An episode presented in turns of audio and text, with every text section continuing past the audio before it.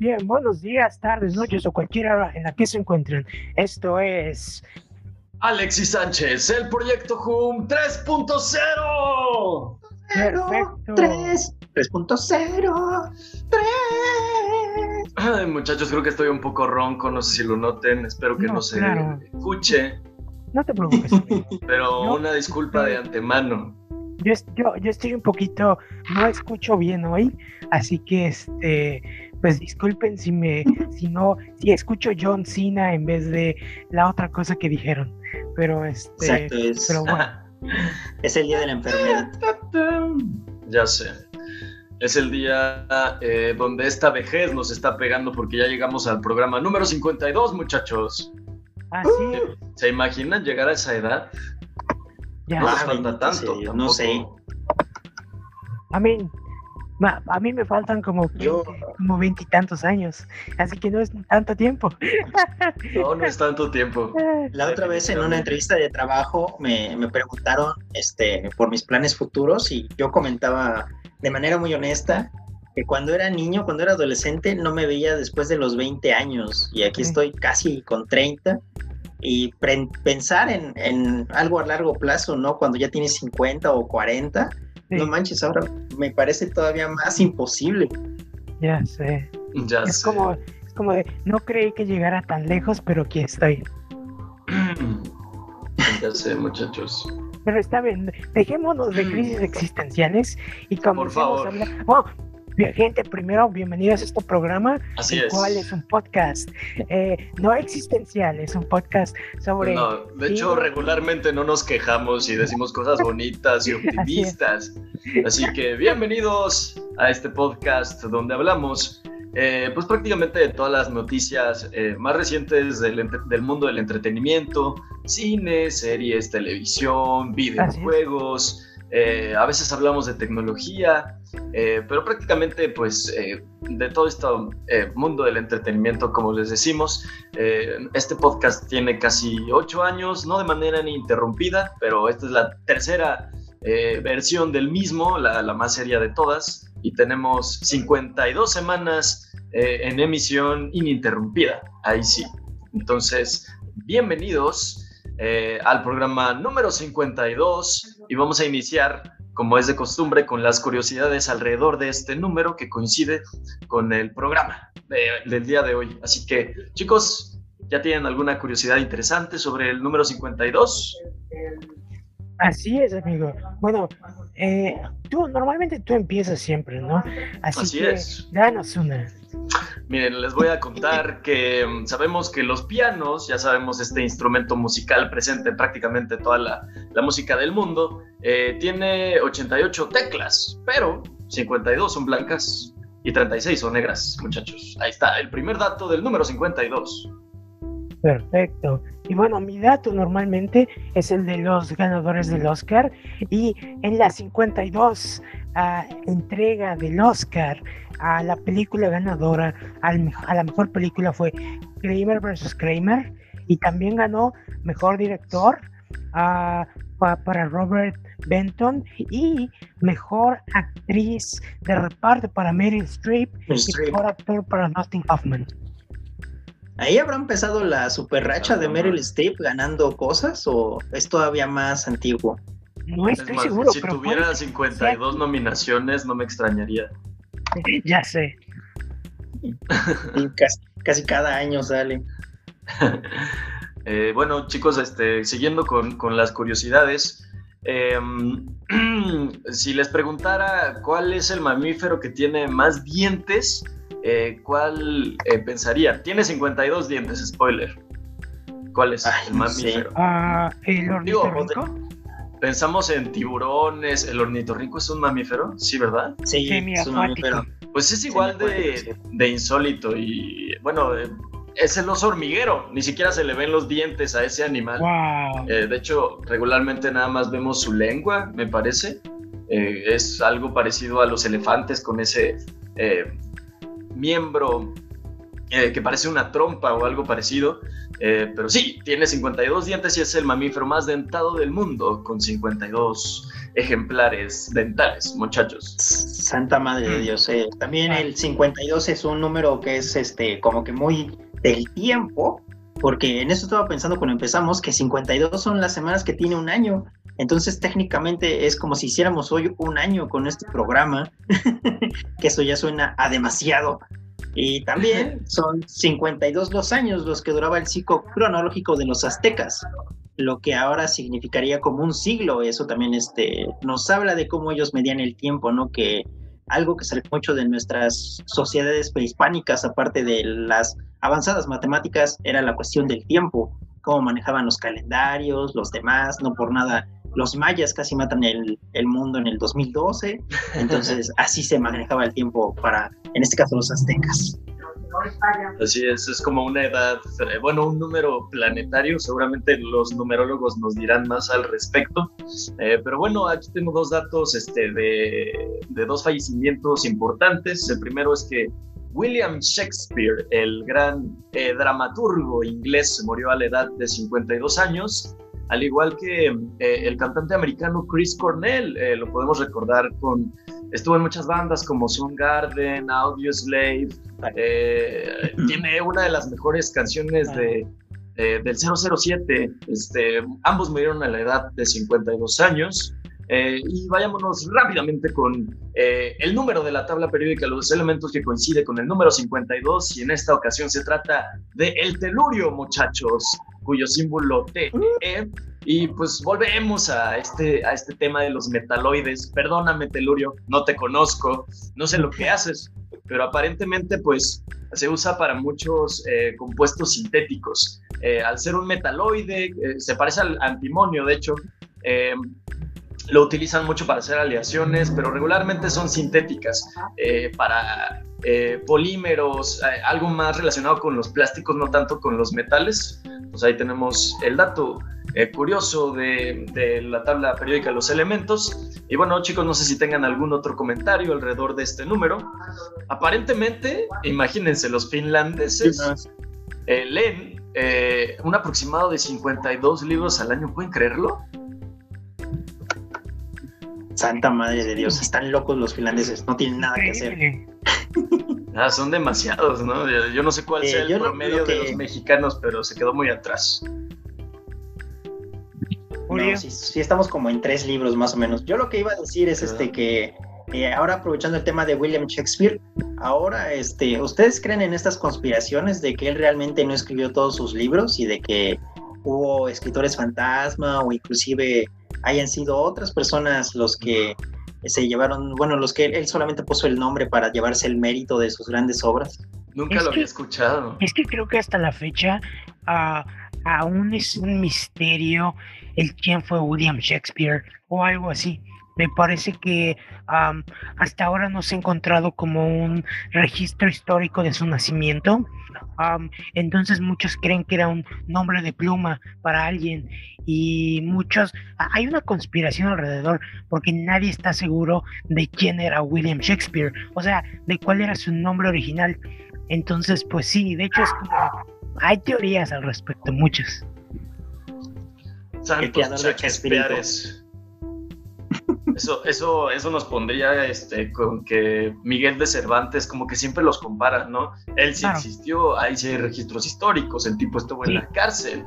Entonces, este, bien, yo, yo no sabía, está interesante como para traerlo ahí en un apartado, en una tercera sección. Vamos a investigar más al respecto y lo comentaremos eh, de manera profunda. Pero bueno, este, sin más por el momento, bienvenidos al quincuagésimo segundo programa de este podcast semanal. Y vayamos con la primera sección de este día. Muchas gracias por escucharnos. Bienvenidos y volvemos de inmediato. Así es, vamos para allá.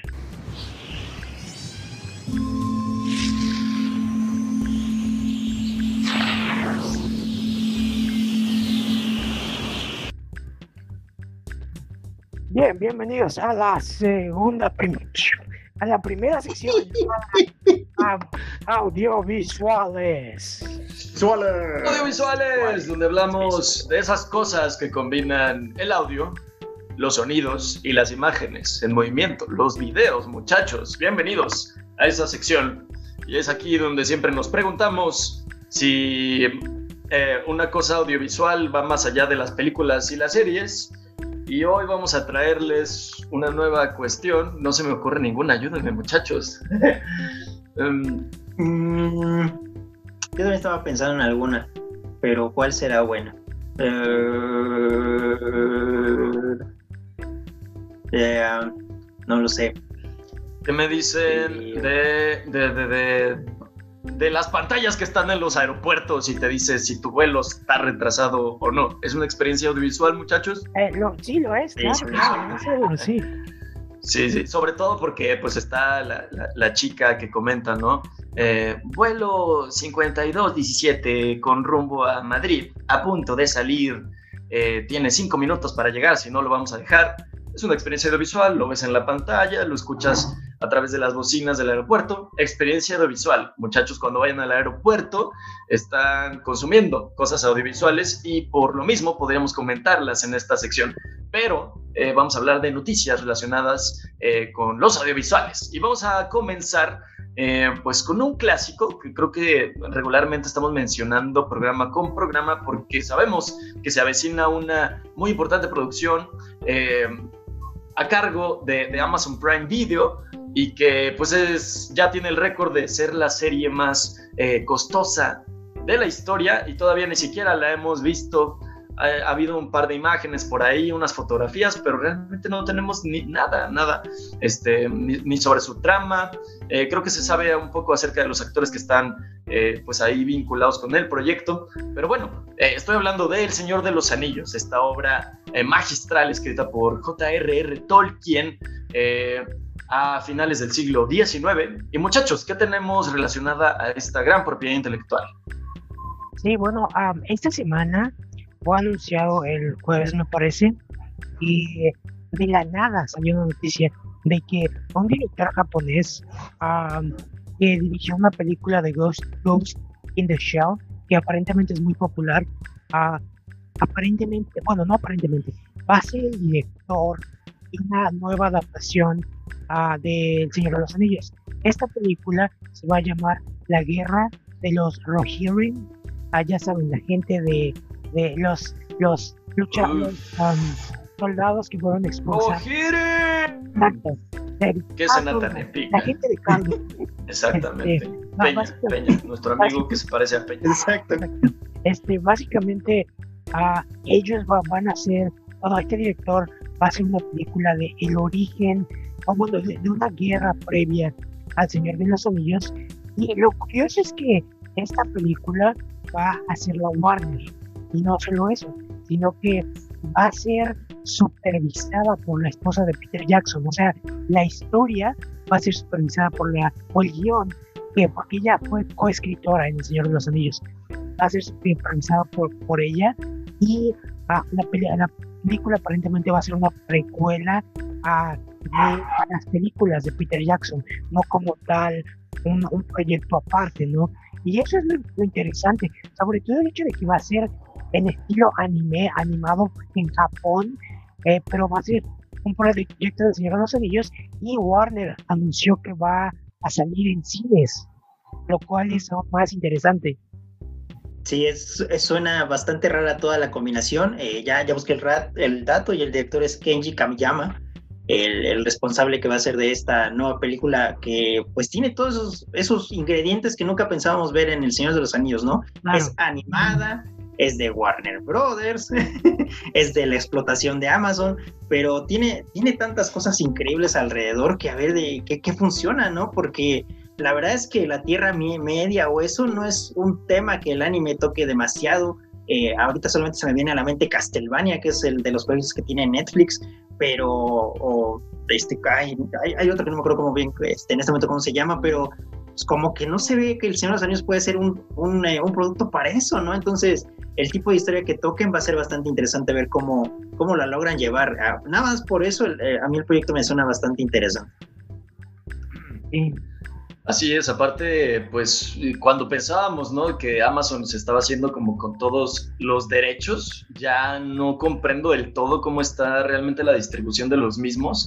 Y aparte, em, pues seguimos expandiéndonos en estas eh, clases de historias que no están basadas en una obra de Tolkien, eh, sino eh, toman, siguen tomando cosas de la mitología, de lo que ya está hecho, y, creo que es el, producto más aproximado en cuanto a la cronología de todos los spin-offs posibles que hemos visto. La historia del Señor de los Anillos de la Tierra Media ha sido expandida en muchísimos eh, otros eh, medios, por ejemplo, eh, en el tema de los videojuegos, ¿no? Está muy presente. Todo el tiempo se están haciendo estas historias, pero siempre están como muy alejadas de la cronología. Y en este caso, al estar tan cercano al ser casi una precuela, eh, pues ahí podemos esperarnos, ojalá, eh, apariciones de personajes conocidos, personajes importantes, y pues habrá que ver, ¿no? Notar si, si los actores que le prestaron voz, me imagino que al ser animación japonesa, el, el, idioma original será también el japonés, eh, me imagino, creo que es una de las cosas que, que tienen que hacer los animes, pero estaría muy interesante, estaría buenísimo que los actores eh, de habla inglesa, quienes eh, dieron vida a estos personajes, pues también están involucrados de alguna u otra manera. Entonces, habrá que esperar cómo se, se desarrolla este proyecto. Así como lo dijo Alex, eh, no sabíamos absolutamente nada, fue una sorpresa que salió de la nada y, me interesa saber qué otras cosas trae Warner, qué otras cosas prepara Amazon, qué más nos depara eh, esta expansión de la Tierra Media, muchachos. Así que, eh, algo más que quieran comentar al respecto, vayamos a la siguiente noticia. Y en esta ocasión eh, tenemos información sobre Marvel, muchachos tuvimos un estreno muy importante esta semana. Loki ya llegó al catálogo de Disney Plus. Eh, supongo que lo comentaremos eh, al respecto más adelante. Eh, pero bueno, sabemos que se están preparando muchas series para esta plataforma de streaming de La Casa del Ratón de Mickey Mouse. Y este, ya, ¿qué tenemos de She-Hulk, muchachos? Cuéntenme. Bueno, um, de She-Hulk hace unos, una semana salieron algunas imágenes en las cuales se podía ver a Mark Ruffalo con puntos en la cara en un set de Atlanta, lo cual pues obviamente es indicador de que él va a ser Hulk en She-Hulk, lo cual ya está, o sea, no está confirmado, pero podríamos decir que ya está confirmado. Este, eh, también, bueno, esta semana se anunció que la villana será interpretada por la actriz uh, Yamila Yamil, que estuvo, fue, bueno, fue en The Good Place, la serie de NBC, por cuatro temporadas. Es una buena actriz, es interesante que esté aquí. Uh, su, su, básicamente ella es muy buena en, en, tiene un background cómico, entonces no sé cómo su background cómico entre en She-Hulk quiero ver eso porque solo lo hemos visto hacer comedia. De hecho, fue su primer papel uh, eh, como tal actuar en The Good Place. Entonces habrá que ver qué hace en She-Hulk. Pero es, ella es muy agradable y carismática. Entonces la veo haciendo muchas cosas interesantes. Así es, siempre es interesante este, pues ver esta dualidad, eh, aunque conozcamos un actor por su trayectoria que regularmente eh, pues, se encasillan en un solo género eh, la mayor parte de su carrera, hay que recordar que, son actores, o sea, son personas que, que estudian, que se preparan para, en teoría, ejercer cualquier tipo de actuación. Entonces, pues va a ser interesante ver esta transición por parte de, de Yamila Yamil, parece un, un trabalengua su nombre, eh, se, habla, se habla de que encarnará a, a Mary, Mary McFerran. Eh, es un personaje que no conozco, chicos. Este, sí, es, este, es, recurrente en las historias de She-Hulk, ¿sí, Julio? Sí, es que es, eh, es el, el, nombre de Mary McFerran es en los cómics se refiere a Titania, que es Rogue. Entonces, no sabemos si va a ser realmente Rogue, porque eh, es una cuestión medio rara ahí de los cómics, porque en los 80 Rogue fue originalmente presentada con Doctor Doom y después fue mandada a los X-Men. Entonces, sí, sí, si realmente usan a Rogue, pues estamos hablando de la primera X-Men dentro del mundo de el Marvel Cinematic Universe, ah. pero no, no creo que eso sea tan aventurado, o, sí, quién sabe, pero eh, sí, eh, el nombre de Mary McFerrian hace relación a, a, Titania o a Rogue. Entonces, a ver cómo es, lo, cómo es que la serie lo utiliza, ¿no? Porque quién sabe si utilizan al, al personaje de... ¡Qué pardo! Que es este que tiene problemas de salud, que va con Doctor Doom, le ofrece poderes, la convierte en lo que después conocemos, o si realmente va a ser pues la, la aproximación de los X-Men, ¿no? Que ya con X-Men 1 la conocimos desde el principio. Claro. Ah, aparte, eh, bueno, se, se dice en, en, este comunicado de prensa donde confirman su participación que será eh, literalmente la antagonista. Entonces, eh, también este, creo que, no, no, sé si lo comentamos muchachos, lo de Namor, eh, lo vamos a comentar más adelante. lo vamos a comentar, eh, sí. Namor también es un mutante y también lo, lo, están presentando, o se dice que lo van a presentar como antagonistas. Entonces, eh, todos los X-Men serán antagonistas en el MCU, muchachos, porque esa parece ser la tendencia hasta el momento. Eh, bueno, regresando a, a lo de Mark Ruffalo, mmm, bueno se, hablaba mucho, ¿no? De qué versión del, del, personaje íbamos a ver. Lo último que vimos eh, acerca de este personaje, pues fue eh, su transformación, su dualidad esta, donde, donde Bruce Banner y Hulk se, Hulk se, combinan en una solo y tenemos Smart Hulk, Profesor Hulk.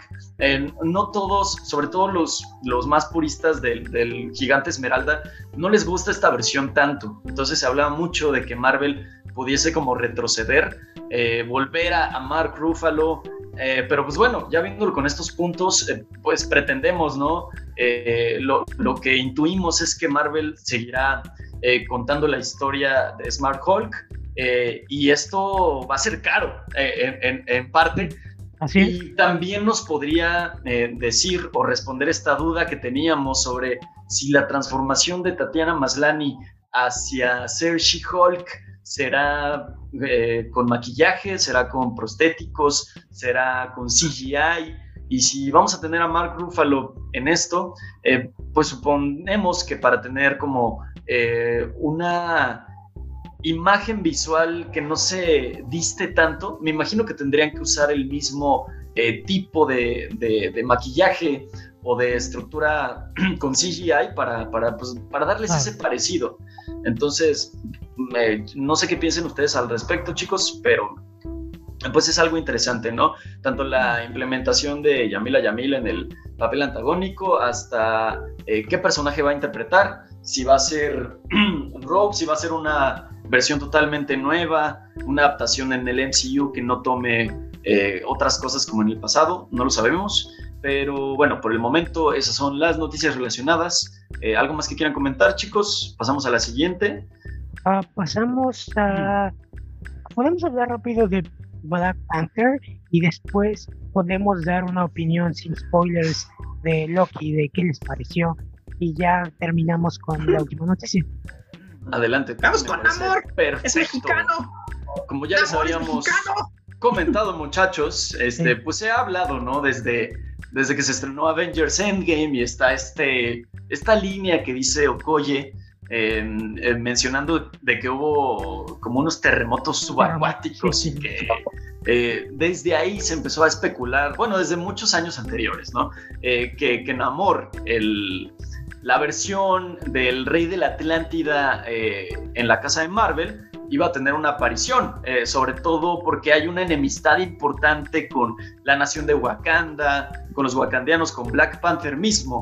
Es así como eh, se llega este rumor, porque creo que todavía no es una confirmación, desmiéntame si estoy equivocado, de que el actor mexicano Tenoch Huerta es el favorito de la Casa de las Ideas para interpretar a este atlantiano mutante eh, antagonista. Es un personaje muy interesante, creo que claro. en Marvel.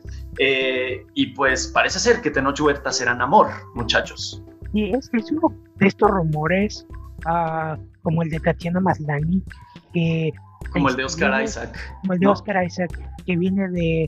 Um, de personas que han dado uh, buenos um, referencias previamente y que además no es la primera vez que se menciona.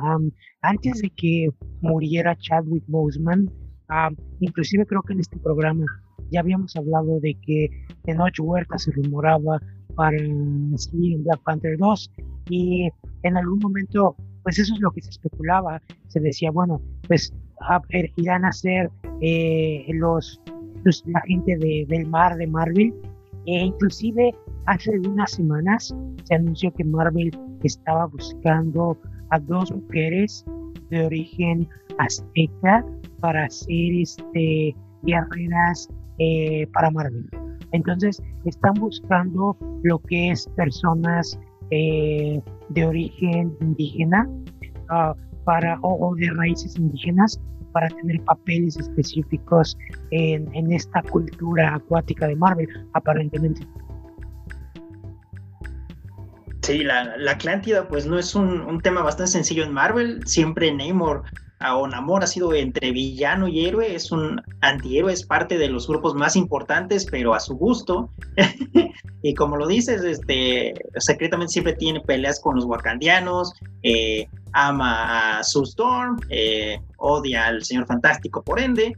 Y tener a Tenoch Huerta pues va a ser bastante interesante dentro del, del cast, ¿no? Ya lo sabíamos, es un actor bastante pues no es malo, es bastante bueno en sus papeles, ya este sería su gran vinco a, Hollywood y tenerlo con, con amor pues eh, sería algo fuerte para Marvel, ¿no? Porque estamos hablando de que hay otro, otro mundo de películas que puedes hacer ahí, ¿no? Es un personaje muy fuerte, muy grande, que realmente ni siquiera en los cómics ha tenido a veces desarrollo muy grande por el hecho de compararlo a veces con Aquaman y porque Namor pues es un personaje que siempre ha sido pues como su tierra, ¿no? Como Atlantis siempre ha sido pues muy reservado, siempre es un guerrero que aparece al final de los eventos o nada más llega a pelearse con alguien y se va. Entonces, para esta nueva versión o para una película en la que no sabemos de qué se va a tratar con Black Panther 2, pues tener ya por lo menos a un personaje tan grande ahí como Namor, por lo menos ya una da una dirección de hacia dónde va, ¿no?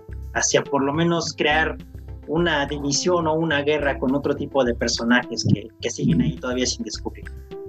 Y lo curioso es que si, si, si Tenoch Huerta sigue estando en el guion de Black Panther después de la reescritura, quiere decir que en esencia eh, los antagonistas no cambiaron, quizá cambió la estructura de las personas que se ven envueltas en, el acontecimiento, pero el guion simplemente se adaptó a, a, esto, ¿no? Así es, aparte creo que su participación en caso de, que se confirme finalmente, eh, pues podría dar pie a, a, una parte muy importante, muy interesante, muy explotable, creo, a lo largo. Eh, ver a la Atlántida, ver a esta raza atlantianos, eh, eh, va a ser también un poquito difícil de explicarnos si realmente siempre han estado ahí, por qué no han aparecido hasta el momento. A todos estos personajes que, que suponemos que siempre han existido van a tener que tener una justificación bastante pues verosímil para los espectadores sobre todo. Entonces, pues ahí lo tenemos. Tenoch Huerta aparentemente va a ser Namor. Les vamos a dar actualizaciones en caso de que se confirme. Eh, y vayamos a, comentar lo de Loki, muchachos. Vamos a hablar un poquito de una serie que acaba de salir esta semana. Ah, pudimos ver el primer capítulo y pues ah, es un poco lento y tiene mucha exposición, pero creo que es, creo que es un buen primer paso. Claro, este Loki que no se regresa a este bonito villano o antihéroe también de la casa de Marvel, uno de los más queridos por los aficionados, el que ha tenido el momento más grande en las convenciones, el que ha hecho que películas se modifiquen para tenerlo ahí y que la gente ama porque Tom Hiddleston, qué guapo es ese muchacho. Bendito sea Dios.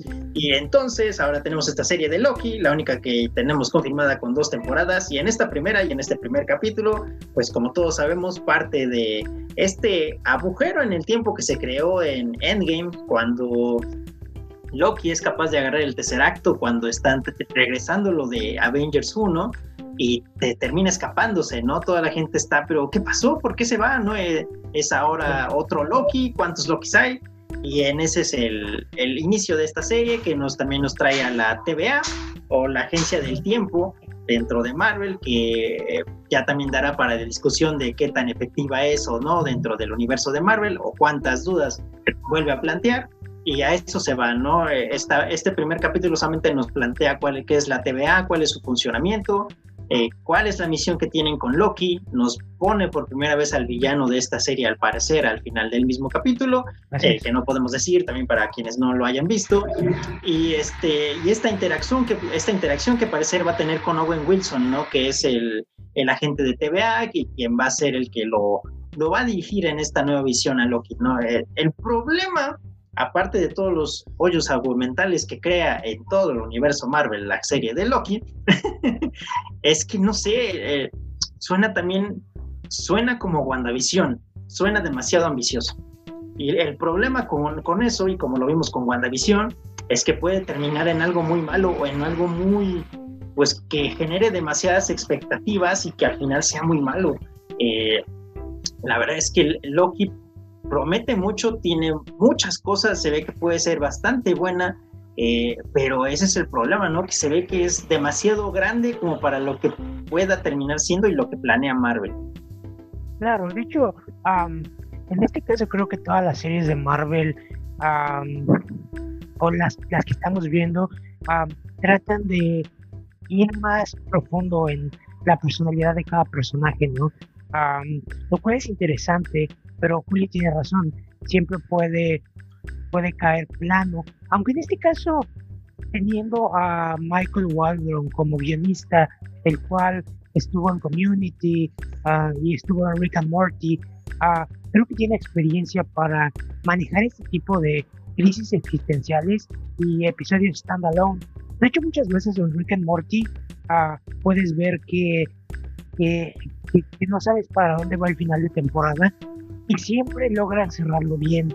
siempre cierran. Eso es lo que me reconforta un poco. Además de que Kevin Feige sabe lo creo que tienen mucha confianza porque este tipo está escribiendo a bueno, escribió Doctor Strange y escribió está escribiendo la película de Star Wars de Kevin Feige entonces quiero pensar que por ese lado ah, todo va a estar bien no la gente o los críticos ya han visto el capítulo 2 y dicen que es uno de los mejores capítulos ah, que ha hecho Marvel, ¿no? Entonces, eso es bastante emocionante.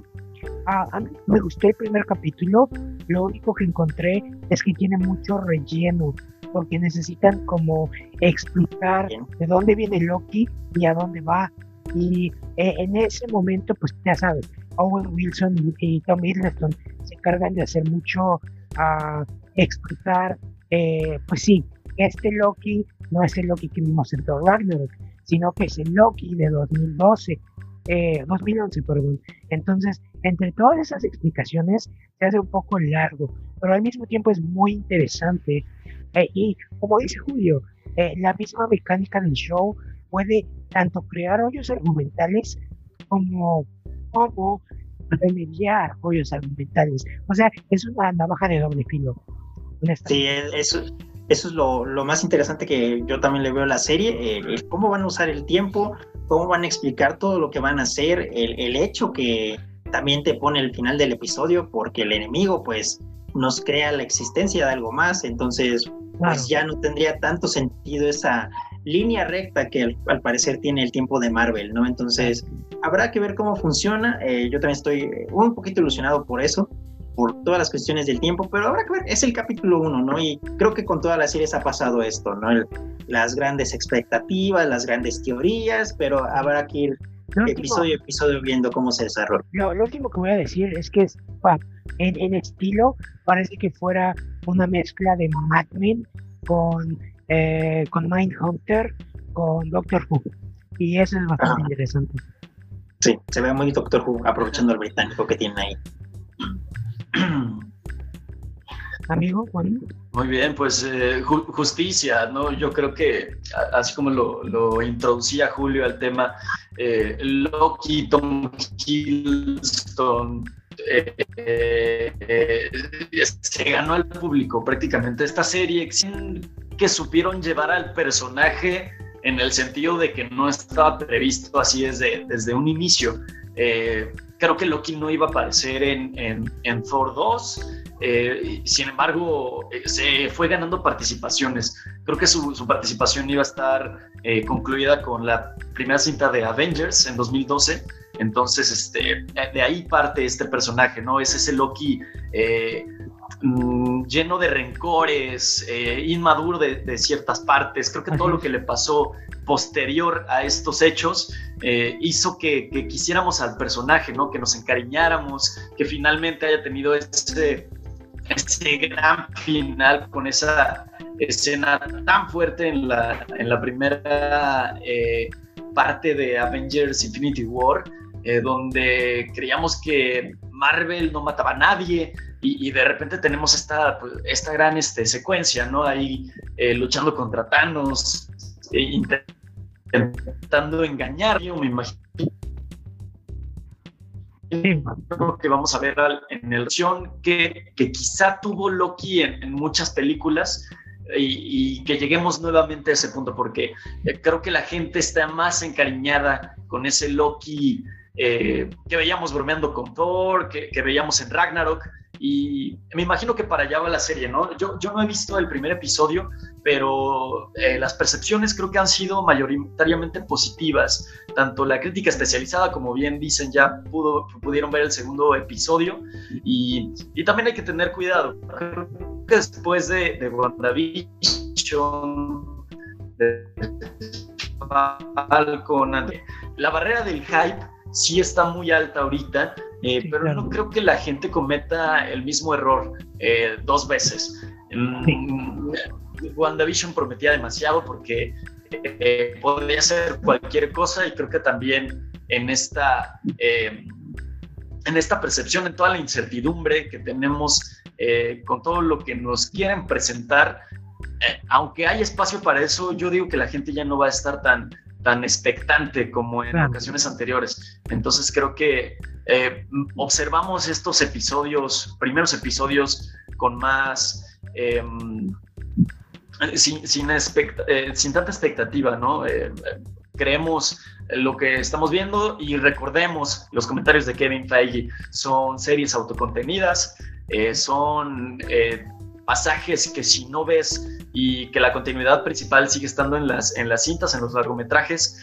en teoría no va a pasar nada. Entonces, eh, pues las cosas que podamos ver eh, que surjan a raíz de, la trama de esta serie, supongo que no van a ser tan, eh, tan importantes en, en, las cintas, por lo menos a corto plazo, ¿no? Quizá podemos ver personajes, situaciones, eh, que sí sean relevantes en la fase 5, pero en la fase 4 yo todavía lo veo un poquito difícil.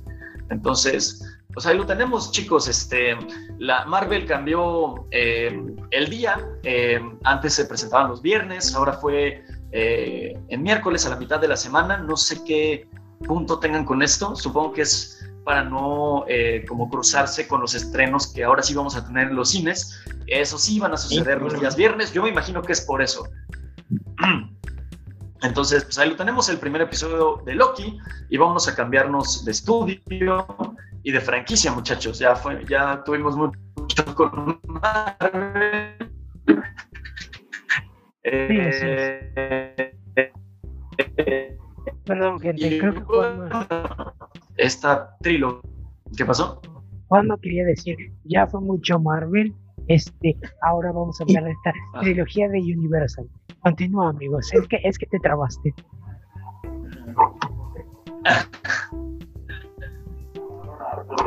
ah, ok, ya, eh, Jurásica de los dinosaurios eh, ya prepara su tercera entrega, chicos. ¿Qué tenemos al respecto? Sí, básicamente antes de la premia, bueno, eh, en la, la, película, la gente que vea Rápido y Furioso en IMAX, la nueva película, va a poder disfrutar de un pequeño, bueno, un avance de Jurassic World, que es literalmente los primeros minutos, los cuales nos llevan a, al periodo de los dinosaurios y nos van a mostrar a dinosaurios con plumas, es por los dinosaurios más correctamente, um, sabes, correctamente eh, anatómicamente. Sí, recreados, recreados. claro, y, de ahí van a partir para mostrarnos, eh, pues sí, un poquito de esa época, para emocionarnos por eh, la película que se estrena el próximo año, básicamente. y creo que ahí mismo vamos a ver un poquito de el origen de la tiranosaurio Rex de Jurassic Park o algo así, ¿me entendí? Ah, porque tampoco he leído mucho al respecto, pero eso es lo poco que, que sé. Sí, es básicamente eso. La, durante la semana salió el primer estilo, la primera imagen de la película, que es como dice Flash, este dinosaurio con pelos. Sacaron los pelos sin albur, pero este sí, vamos a tener plumas. A dinosaurios con plumas. Se van a hacer realidades las, las pesadillas de muchos. Las gallinas son dinosaurios. No, no es cierto. Eh, pero sí, ese, va a ser el, el, comienzo de la aparecer de la película y como sabemos, pues eh, fue una de las más afectadas en sus grabaciones a causa del COVID. Tuvieron que parar demasiado, eh, tenían a muchos viejitos involucrados en su producción y por eso tuvieron varios problemas y va a llegar hasta el próximo año, pero al parecer con dinosaurios con pelos. Correcto. recordemos que, em, bueno, la, la, paleontología pues es esta rama que que, este, que busca huesos, que busca fósiles y que tú cuando ves un esqueleto, que realmente es lo único que sobrevive de aquellas criaturas eh, que vivieron hace millones de años, em, pues ves una, una, fisonomía, ¿no? una aproximación. Eh, al principio se, se, relacionaba mucho a estas criaturas con el género de los reptiles, ¿no? Este, sabemos que eh, eh, el ser humano lleva estudiando esto 100 años prácticamente. Entonces, a lo largo de toda esta evolución, de toda esta investigación eh, científica, eh, se ha descubierto que los dinosaurios están más emparentados con las aves. Entonces, es evidente que, que estas recreaciones primigenias que también Hollywood mucho ayudó en tener un imaginario colectivo sobre cómo eran estas criaturas, eh, sobre todo con el tiranosaurio Rex. Eh, esta eh, percepción, este aspecto reptilesco pueda separarse un poco en las nuevas recreaciones, en las más modernas, porque muchos paleontólogos hablan de eso, que los dinosaurios tenían plumas, porque son de cierta manera los predecesores de las aves. Entonces, esto iba a pasar tarde o temprano, de hecho, se especuló a inicios de la producción de la primera Jurassic World de que lo pudiesen hacer así desde el principio. Más creo que no se decidió así porque querían tener como una relación visual con sus películas antecesoras. Sí, Flash. Y de, hecho dieron una explicación, eh, no sé si fue en la primera o en la segunda, y la explicación era que la razón por la cual no tenían plumas era porque querían, los modificaron genéticamente para hacerlos más parecidos a los de los museos, para, para que la gente les gustara más. Y al mismo tiempo también fue porque, según habían mezclado su ADN con el ADN de ranas, o algo así. Esa explicación, creo que la primera o la segunda, eh, de, de, el científico eh, asiático que sale desde, desde, desde mm, las otras, creo que él es el que lo dice, como que, oh, es que los cambiamos para hacerlos más como los que la gente creía o algo así. Ajá. Exactamente, pero bueno, finalmente pues llegará eh, y los paleontólogos creo que así lo agradecerán, porque realmente em, el ver este tipo de imágenes a la ciencia no le ayuda mucho, ¿no? Pero si es una recreación eh, de lo que en algún momento sucedió, ¿no? Siempre ponemos el ejemplo del hoyo negro en Interestelar, ¿no? El, agujero negro que, pagó este Christopher Nolan a, científicos, a físicos, eh, para hacer esta recreación muy eh, precisa y exacta de cómo se ve realmente un agujero negro. Y en este caso, pues lo van a hacer en el, pues, en el tema de la paleontología. Y es aquí cuando creo que la, la la cultura pop o, el cine comercial sí puede añadir un poquito, no sé si decir que a la ciencia, pero sí a la proliferación de, de, un modelo científico, ¿no? En este caso, pues es cómo se veían realmente los dinosaurios, aunque todos son teorías y no hay manera de demostrarlo, hay bastantes estudios y bases y argumentos que así lo profesan, ¿no? Que así, que los dinosaurios tenían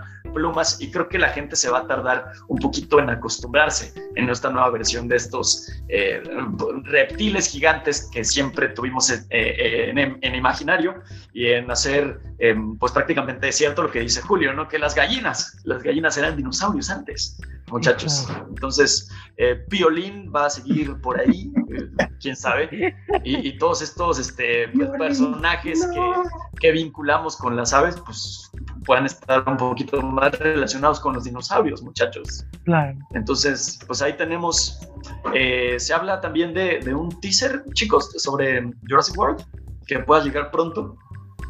Eh, pues básicamente, honestamente no estoy seguro, pero bueno, quien vaya a ver Rápido y Furioso va a poder ver estos primeros, creo que son cinco minutos. Entonces, eh, esta es mi idea. Yo creo que las imágenes que han sacado, creo que lo que van a sacar eh, va a ser que seguramente el mosquito va a, un mosquito va a ir por ahí, va a picar a la T-Rex, va a pasar por otros, luego se va a encapsular en ámbar y luego va a, salir como hoy en día o algo así. Y luego se va a ver la T-Rex, va a ser como de, oh, la T-Rex icónica de Jurassic Park. Yes. Algo más, este, si no eh, relacionado con los audiovisuales, si no vayamos a la segunda sección de este día. Sí, va, vayamos a la segunda sección. Sí, sí, sí. Eh, vamos para allá, no se vayan porque nosotros no nos tardamos. Volvemos.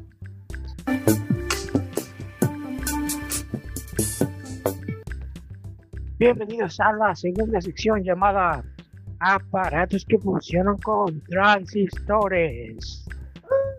Videojuegos. Significa, videojuegos. Wow, va ganando Australia, México. Muchachos, finalmente la semana del E3 ha llegado. Así es.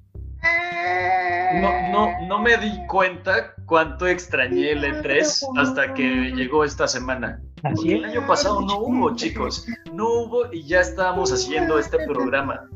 Entonces, no lo pudimos comentar en su momento. Sí, las empresas eh, organizaron ahí, pues, directos, ¿no? Por internet, donde, pues, anunciaron una que otra novedad, pero realmente, pues, eh, la industria de, los aparatos que funcionan con transistores, de los videojuegos, de todos los interactivos, eh, esperan. Esta semana, esta a, mediados de junio siempre sucede para comunicar sus, mejores noticias, sus, anuncios más importantes, y eso es lo que nosotros vemos, eh, la parte que se hace pública en el E3, porque realmente al interior de, todo este evento es donde se hacen los convenios de colaboración, eh, donde eh, es como una invitación de los publishers contra, para los publishers. Ahí suceden muchísimos tratos y creo que eso realmente es el E3. Eh, nosotros vemos la parte mediática del evento, que en esta ocasión llegará con su primera eh, versión en digital, chicos. Así que, eh, ¿qué tenemos de noticias relacionadas con el mundo de los videojuegos en esta semana? Bueno, pues ha habido un poquito de escasez, como ya habíamos hablado, pero ayer se anunció, ah, o bueno, se filtró que iba a haber una segunda parte de Mario Plus Rabbits, el juego que hizo Ubisoft, porque bueno, el Ubisoft, eh, la conferencia de Ubisoft está ocurriendo justo ahora en paralelo a, al podcast que estamos grabando. Julio está checando algo de Rainbow Six Vegas justo ahora, pero sí, o sea, creo que esa es una de las noticias interesantes que no esperábamos. ¿A ¿Alguien tiene opiniones al respecto? Pues básicamente Ubisoft creo que siempre es una, eh, una desarrolladora que, que, tiene entregas anuales, ¿no? Entonces, en este tipo de eventos siempre podemos esperar alguna de estas noticias relacionadas. Ah, si no es algo de Just Dance, es algo eh, de la franquicia de Assassin's Creed, es muy probable que Watch Dogs también está muy vigente actualmente, acaban de estrenar la tercera eh, parte y supongo que eh, Assassin's Creed Valhalla también acaba de llegar. Me imagino que veremos eh, cosas relacionadas a estos títulos que acaban de estrenarse, así como de, de, sus entregas anuales. Pero pues lo que nos comentabas, ¿no? ayer no creo que lo hayan previsto anunciar así, pero aparentemente fue culpa de Nintendo, ¿no? La, la presentación de esta secuela de Mario Plus Rabbids, eh, un juego que llegó en el primer año de Nintendo Switch, 2017, eh, y es uno de los eh, juegos de terceras compañías, me, creo que es el mejor vendido. No, no, no tengo el dato ahorita de las millones de copias vendidas, pero es un juego muy divertido. Alex y yo estábamos comentando que lo tenemos, más nunca lo hemos jugado, eh, pero realmente tiene críticas bastante buenas. Eh, es un juego divertido con una personalidad bastante palpable, tangible. Creo que todos aman a Rabbit Peach por alguna razón. Eh, la quieren en Smash Bros. Creo que ya dio el salto de, fuera de, de, este videojuego. Creo que ha aparecido en otras cosas que no tienen nada que ver con, con esta eh, con esta entrega de 2017, pero bueno, eh, creo que se habló muchas veces de que pudiese haber una secuela, se habla de más personajes, se habla de un tema espacial, y, si bien la primera entrega estuvo muy relacionada con el reino champiñón y esta colisión que hicieron con el mundo de los rabbits, ahora sucederá lo mismo, pero con los mundos de Mario Galaxy, o al menos eso es lo que eh, aparenta eh, pues estas primeras imágenes, este anuncio, y, pues ya lo comentaremos, chicos, no sé qué opinen ustedes. Eh, solamente para aumentar en la descripción o en, lo poco que se dejó a ver de, qué va a tratar el juego, en la tienda de Nintendo decía esto de únete a Mario, Luigi Peach, Rabbit Peach y Rabbit Luigi y sus amigos en un viaje intergaláctico para derrotar a la entidad malévola y salvar a tus compañeros. Explota planetas a través, explora, no explota, explora planetas a través de la galaxia y descubre los misterios en su búsqueda. Entonces, pues sí, básicamente significa eso, que vamos a tener algo de Mario Galaxy en esta nueva versión. Sí, claro. Así es, este, de hecho ahí por ahí creo que se vieron imágenes de Rabbit Rosalina, que no sé si va a ser parecida a Rabbit Peach, pero quizá esta dupla sea interesante, no, no, lo sé. Em, em, ¿Qué otra cosa podemos esperar de Ubisoft, chicos? Hay juegos que, que sabemos que están trabajando, está como este juego de los piratas que se parecía mucho a, Assassin's Creed Black Flag, está eh, Beyond Good and Evil 2, eh, creo que hay varias cosas así. ¿Qué, qué, podríamos esperar de esta, de, esta, de esta presentación de Ubisoft, del estudio francés, chicos? Pues... Sí, pues... primero. Ah, pues eh, en esta, como lo estaban diciendo, estábamos grabando mientras su conferencia está empezando, entonces empezaron ellos con Rainbow Six, que es una de sus este, franquicias más importantes, como decías, estas cuestiones anuales que tienen, pues están presentando su número 6, que es con Extraction, que es una versión más de alienígenas, es eh, una aproximación más a lo alien.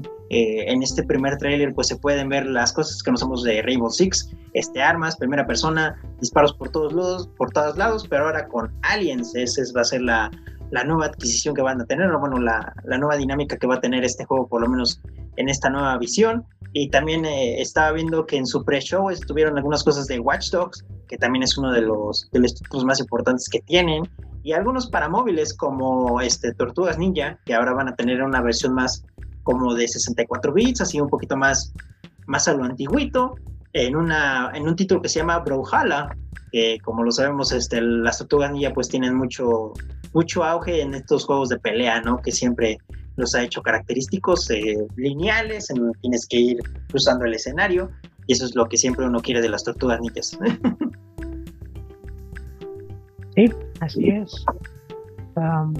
¿qué, más? Bueno, pues supongo que van a presentar un poquito de uh, Far Cry 4, que va a salir en octubre. y fuera de eso, sí, o sea, Ubisoft es una de las desarrolladoras más grandes, así que siempre hay espacio para sorpresas, ¿no? Entonces habrá que habrá que ver qué más hay. Juana, ¿tú, ¿tú qué esperas? Mm, yo que espero, este, pues que haya anuncios importantes, ¿no? Creo que em, las entregas de sus juegos anuales, pues sí, siempre son bien recibidas. Hay un público muy amplio que, que, espera año con año todos estos anuncios, pero las sorpresas, las sorpresas siempre son como em, lo que da más de qué hablar en estas en estas entregas. A mí me encantaría algo de Príncipe de Persia, por ejemplo. Este, oh. sabemos que se trabaja en este remaster, remake, no me queda claro todavía de, las arenas del tiempo, pero eh, está tan avanzada y tan madura la franquicia de Assassin's Creed que, que sabemos que es la evolución natural de, los juegos de Príncipe de Persia, pero como que volver a esta, eh, a esta entrega, a esta propiedad intelectual, que, que no nació como un videojuego eh, y que este, Ubisoft ahorita tiene los derechos, me encantaría, me encantaría ver algo de Prince of Persia. Esperemos que suceda. De hecho, ahora que lo pienso, el remake se supone que iba a salir este año, pero debido a COVID se retrasó. Correcto. Sí, exacto. Así es. Entonces, este, pues ver qué otras cosas podría colaborar con Nintendo. Creo que ahorita Mario and Rabbids pues ya nos descarta casi eh, por completo una nueva colaboración, pero siempre se habló de, que si eh, Mario and Rabbids pudieran tener un crossover, ¿por qué no tenerlo con otras cosas? ¿no? Algo así como Metroid con Assassin's Creed, no lo sé, pero estaría buenísimo. Pero bueno, chicos, este, tenemos noticias, este, ya les comentaremos más de, esta este, conferencia que está sucediendo al momento, pero cuéntanos, Flash, nos, nos habías adelantado que esta semana ibas a traer una eh, reseña, comentario, primeras impresiones. Es cierto, es cierto. De Ratchet and Clank. ¿Ya estás listo para hacerlo, amigo? Sí, sale un charte. Aún no he, obviamente apenas he jugado como un cuarto del juego, pero puedo decir que es, es un juego increíble, literalmente. yo he jugado muchos Ratchet y Clank, así que puedo decir que soy extremadamente familiar con la franquicia. muchos reseñistas se quejaron y decían que, y creo que me siento igual, de que el juego no se siente diferente a, a ningún otro Ratchet y Clank. Sin embargo, es la nueva generación lo que le da una increíble, ah, lo hace muy vistoso.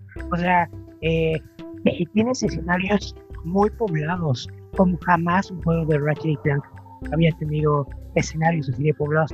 El primer nivel tiene robots en todos lados, de diferentes colores, con diferentes personalidades. muchísimo, ¿verdad? Es, es, un espacio muy grande puedes ver, eh, eh, repito, la, diferencia en, en, el, en lo que es los reflejos. Pues, las cosas se ven muy luminosas y si acercas la cámara a Ratchet, puedes ver el pelo en, en, su cara. O sea, es, es una cosa increíble. O sea, eh, en el departamento técnico, repito, la, la entrega anterior, creo que Insomniac ya había pulido perfectamente el sistema de combate. El sistema de combate nunca ha cambiado realmente, solo ha mejorado eh, con, los años, ¿no?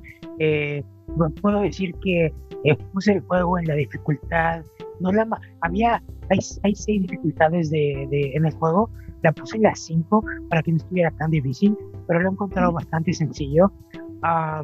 Las armas, como siempre, son, hasta ahora yo tengo seis, que son muy divertidas. Tienes el pixelizador que convierte a gente en pixeles, tienes a el fungi, el fungi no sé qué, que saca un hongo, que lanza hongos. Tienes, o sea, como en Sunset Overdrive, así de locas están las armas, ¿no? Tienes a, a Rivet y a Ratchet, en este caso no son diferentes, creo que comparten las mismas armas y el mismo progreso, lo cual es bueno o malo, depende de lo que te guste. yo creo que es bueno porque evitas tener que nivelar ambos personajes y se nivelan al mismo tiempo algo nuevo de este juego es que puedes uh, hacer como un dash.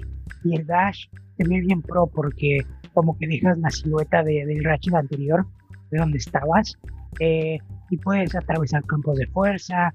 Eh, el estar en una realidad alterna también es bueno porque ves personajes que ya conocías, pero en roles diferentes.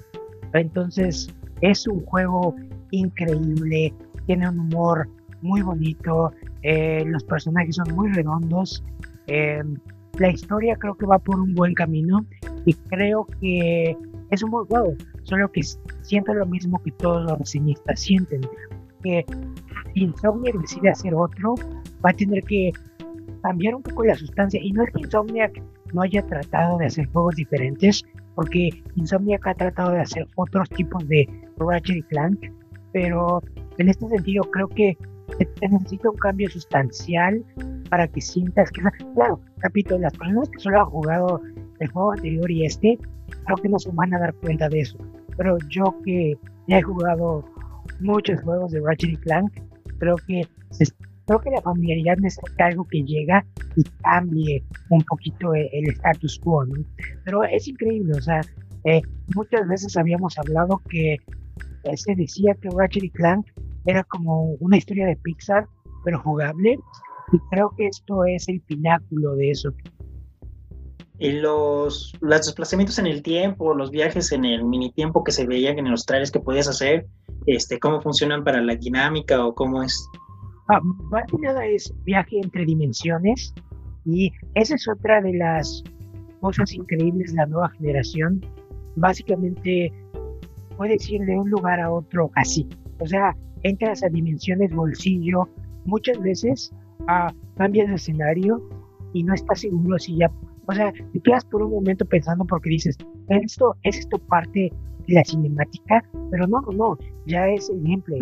Entonces, es una de las bondades de, de la nueva generación. O sea, todo es automático. Em, obviamente todavía vas de, planeta en planeta, pero el movimiento entre el mismo escenario es increíble. Ya. Chicos, solamente para hacerles una actualización, eh, se acaba de anunciar una nueva entrega de Rocksmith en el Ubisoft. Sí, Rocksmith Plus. Sí, Rocksmith Plus.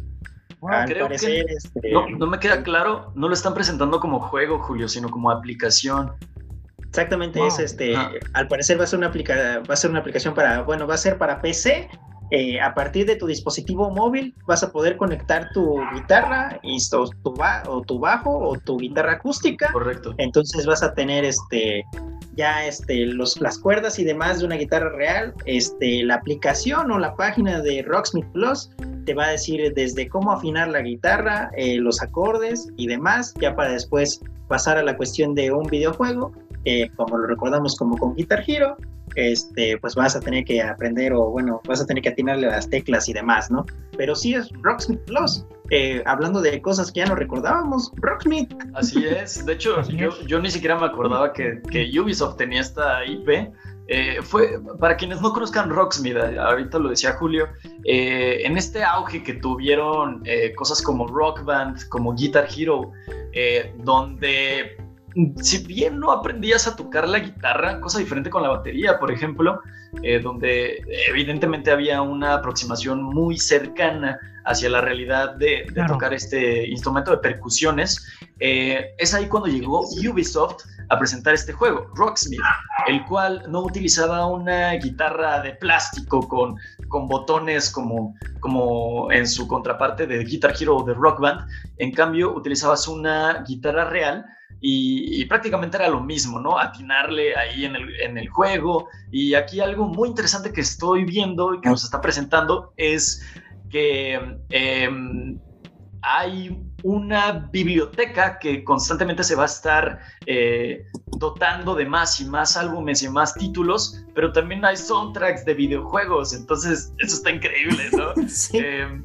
para que aprendas a tocar eh, estas cosas eh, muy italianas que salían en los juegos de Assassin's Creed o ahorita no recuerdo otro, otro soundtrack aquí em, representativo de, Ubisoft, pero eh, está muy interesante, ¿no? Creo que llega en el momento preciso donde la gente ahorita que estuvo encerrado el año pasado durante la pandemia, buscó este tipo de, de cosas, de hobbies, eh, creo que llega un poco tarde en este sentido, pero bueno, ya que todavía no está totalmente normalizado, pues se me hace correcto. Y eso es a lo que hablamos, las sorpresas.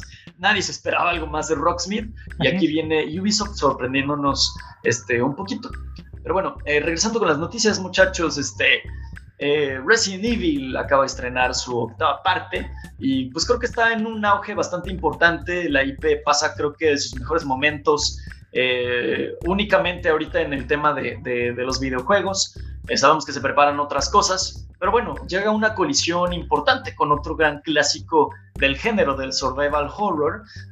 Estamos hablando de Dead, Dead by Daylight, un juego que comenzó pues como algo bastante indie y que eh, debido a su repercusión ha tenido colaboraciones con, con propiedades intelectuales bastante importantes, clásicos del terror, y en esta ocasión lo hace con Resident Evil, chicos. ¿Qué me pueden decir? Sí, básicamente um, Dead by Daylight es un juego en el cual uh, cuatro personajes escapan de algún ente, uh, de, de, alguna película clásica de, de, terror. tienes a Mike Myers, tienes a, perdón, se me fue, a Freddy, tienes a el, la, criatura de, Stranger Things. Así es. Tienes a otros personajes originarios, ¿no? realmente se ha ido nutriendo mucho este juego. Le llaman, ya es como el Smash de las películas del horror, ¿no? Y realmente aún tiene un público muy fuerte. De hecho, cuando fui a, la Comic Con hace dos años, tenía un stand, así de fuerte tenía la presencia. Tenía un stand donde podías llegar, sentarte, te regalaban un pin y ahí fue cuando presentaron lo de Stranger Things. Y ahorita se ha ido siguiendo actualizando, ¿no? Hace, hace un poco tiempo tuvo un pack muy importante y eh, repito, se sigue actualizando cada, pues como Fortnite, ha tenido temporadas, ¿no? Y se sigue, ah, se sigue, se sigue creciendo, ¿no? Sí, correcto. Aparte, creo que llegó a ser muy importante en el tema de los streams, Julio. Quizá puedas comentarme algo al respecto. Eh, fue de, las cosas que se streameaban más. Eh, no, no sé en qué año pasó, como en 2018, algo así. Sí, más o menos es junto con el auge de Jason, eh, bueno, el juego de Viernes 13, pues sí, estos dos eran pues los clásicos que podías ver ya en la noche, ¿no? Eh, muchos de los streamers se juntaban, era obvio de que ahí cuando estás en multijugador te puede tocar tanto el asesino o ser alguno de los personajes que corre, entonces eso lo hace todavía más entretenido, sobre todo porque pues primero con tus compañeros estás como diciendo, no, pues quién es el asesino y nadie dice y de pronto empiezan a matar a tus compañeros, pues lo hace bastante entretenido, ¿no? Y para esta versión de Resident Evil, pues lo que van a tener es a Nemesis, que es el villano más reconocido, creo que de la saga. Creo que cualquiera que, aunque no conozca a profundidad Resident Evil, lo ubica. Y para los personajes que puedes jugar, vas a poder jugar con León, que es el hombre más, bueno, que es el personaje masculino, y del femenino va a ser Jill, Jill Valentine, que pues también, ¿no? Creo que son también de los personajes que cualquiera que tenga un poquito de conocimiento de Resident Evil, pues por lo menos ubica, ¿no? y como lo dice Flash, para este tipo de género, pues integrarlos pues lo hace todavía un juego mucho más grande y para cualquiera que le gusta el terror, pues una bonita sesión eso de la noche a las 12 de la noche para matar a tus amigos, se oye bastante bien. claro. Así es, este, pues hablando de, una mala noticia, bueno, creo que era, este, no, no me parece tan mala, sobre todo después de, del tema de Cyberpunk, por ejemplo. Eh, pero, este, chicos, eh, eh, Sony va a estar ausente en esta, en, esta entrega del E3 de 2021, y, pero se esperaba, ¿no? De, que la compañía japonesa pues diera un anuncio de lo que ya nos tenía informado hasta el momento, y algo de lo que más esperábamos era la secuela de God of War. Eh, chicos, este, aparentemente, bueno, se retrasó. Eh, su eh, ventana de lanzamiento estaba para este año. Así es. Y, bueno, este, se anunció que ahora será para 2022, chicos. ¿Qué tenemos al respecto? Sí, básicamente, como Juan me decía, el juego se iba a lanzar este año. Sin embargo, bueno, se reprogramó la salida. Ya, bueno, ya sabemos todos que esto se debe al COVID a diversas razones y por eso ocurrió el retraso, pero esperamos que pronto anuncien una nueva salida para el 2022. Y pues sí, Julio, ¿tú qué opinas? Sí, lo mismo, ¿no? Es simplemente es un retraso más dentro de los videojuegos que esperemos ayude para que la producción salga bastante bien y sobre todo un juego que también no nos ha mostrado demasiado, del que no sabemos casi nada. Eh, sabemos que God of War, después de que dio este salto al futuro ya con su hijo y lo demás, pues ya es una saga completamente nueva, ¿no? Donde las historias ya pueden ser diferentes a lo que conocemos con los primeros tres títulos. Entonces hay que ver cómo es que van a seguir expandiendo pues el reino que ya tienen con God of War, ¿no? Eh, eh, para lo que es PlayStation y la E3, pues sí fue la sorpresa que ahora ellos son los que estén ausentes, pero bueno, este PlayStation tiene su State of Play o su mini conferencia propia y a lo mejor dentro de unas semanas o probablemente en esta misma semana termine siendo una, ¿no? Cuando todo el E3 pase, simplemente como para tener ahí algo de presencia y, y sin duda los demás estudios, ¿no? También PlayStation sabe que aunque ellos no estén presentes, el resto de estudios y sus lanzamientos, pues simplemente este, también tienen una implicación con el PlayStation 5 y, sus juegos. Sí, así es. Así es, correcto. Eh, los retrasos, eh, si bien no nos gustan a nosotros, los consumidores, porque eh, obviamente siempre queremos novedades, creo que son importantes para tener un desarrollo con salud, o no sé cómo, cómo decirlo de otra manera. porque cuando las empresas se apresuran eh, eh, bueno, suceden cosas como Cyberpunk, volvemos a decir, em, o suceden, o cuando presentan algo que todavía no está terminado, tenemos cosas como Craig de Halo Infinite. Eh, o sea, se ven mal, ¿no? Se ven mal presentando cosas que todavía no están listas. Entonces, si Sony, quien creo que es de los estudios con un mejor control de calidad, de, de, todos los posibles, eh, evidentemente, ¿no? Si tenían, eh, si no tenían un producto que les convenciera, em, por ello dan esta, esta, esta decisión que, que no me parece tan, eh, tan mala, porque incluso creo que para el año próximo, em, pues vamos a tener más, menos escasez de consolas, esperemos, la, la nueva generación ya va a estar más consolidada también. Y ahí es cuando los juegos tienen mejores ventas, tienen em, mejores alcances incluso. Creo que las ventas van a, hacer, a tener este van a hacerse por más. Entonces creo que, creo que esta noticia es positiva, ¿no? Eh, no vamos a tener God of War este año, pero vamos a tenerlo el próximo año. Tampoco es que se haya retrasado tanto.